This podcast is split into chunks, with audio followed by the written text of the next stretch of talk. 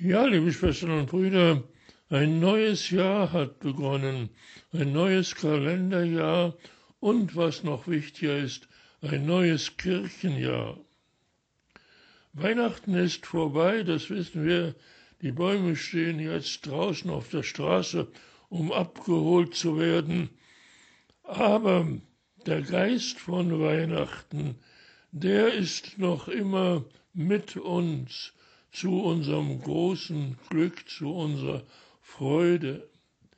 Denn was haben wir an Weihnachten gefeiert? Wir haben gefeiert, dass Gott Mensch wird.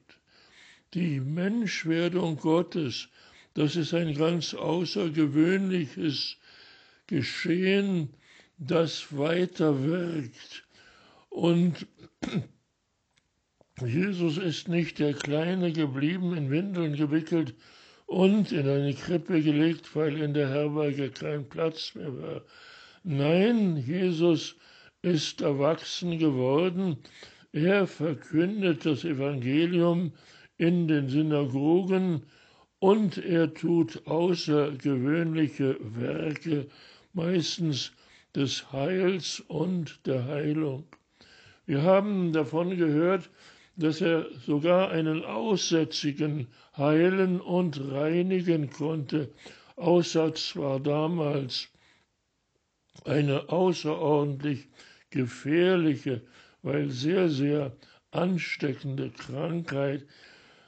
Jesus hat noch den Geheilten gewarnt, davon nicht überall zu erzählen, aber der Geheilte konnte gar nicht anders, als überall bei allen Begegnungen zu sagen, was ihm geschehen ist, so dass Jesus in den großen Städten gar nicht mehr sein konnte, sich bei Orten aufhalten musste, die weit weg sind von dem Getriebe der großen Städte. Heute nun begegnen wir dem heiligen Johannes der Täufer. In seinem Evangelium schreibt er über seine ersten Begegnungen mit Jesus. Jesus musste ja bekannt werden, ob er wollte oder nicht. Durch seine Heilungen ist er sehr schnell, vielleicht lieber als er wollte, bekannt geworden. Hier heute sehen wir Johannes den Täufer, wie er Jesus begegnet. Jesus kommt auf ihn zu und Johannes dem Täufer fällt nichts anderes ein, als zu sagen, ah, das ist das Lamm Gottes, das ist der, der die Sünden der Welt hinwegnimmt. Ich habe von einem Mann gesprochen, der nach mir kommt, aber der schon vor mir war, weil er vor mir geboren ist. Und das war natürlich dieser Jesus. Aber das konnte Johannes der Täufer noch nicht sagen.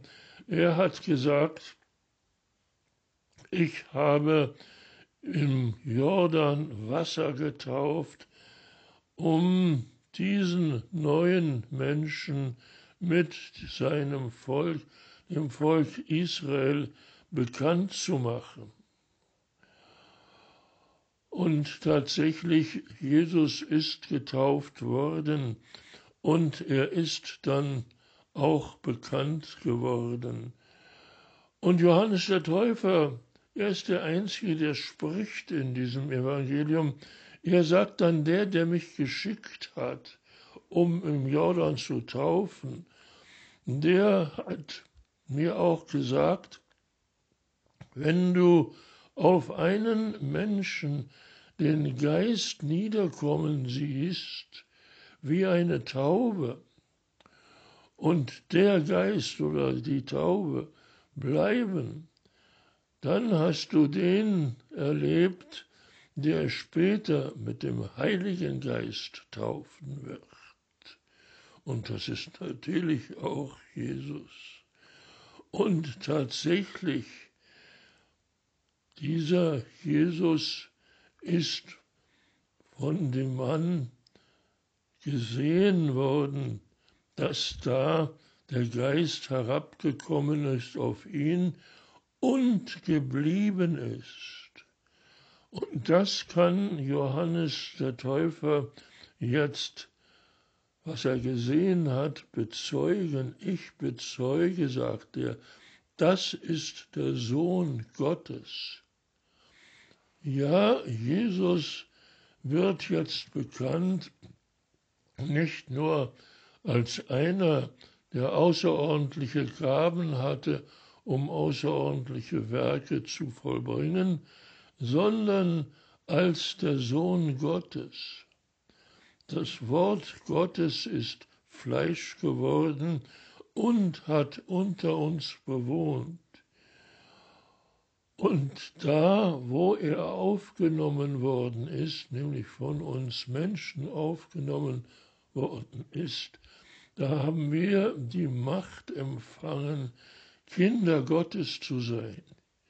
Ja, liebe Schwestern und Brüder, da, wo wir Jesus aufnehmen und mit uns und bei uns leben lassen und durch uns das Evangelium verkünden lassen, da sind wir mit der Macht der Kinder Gottes ausgestattet.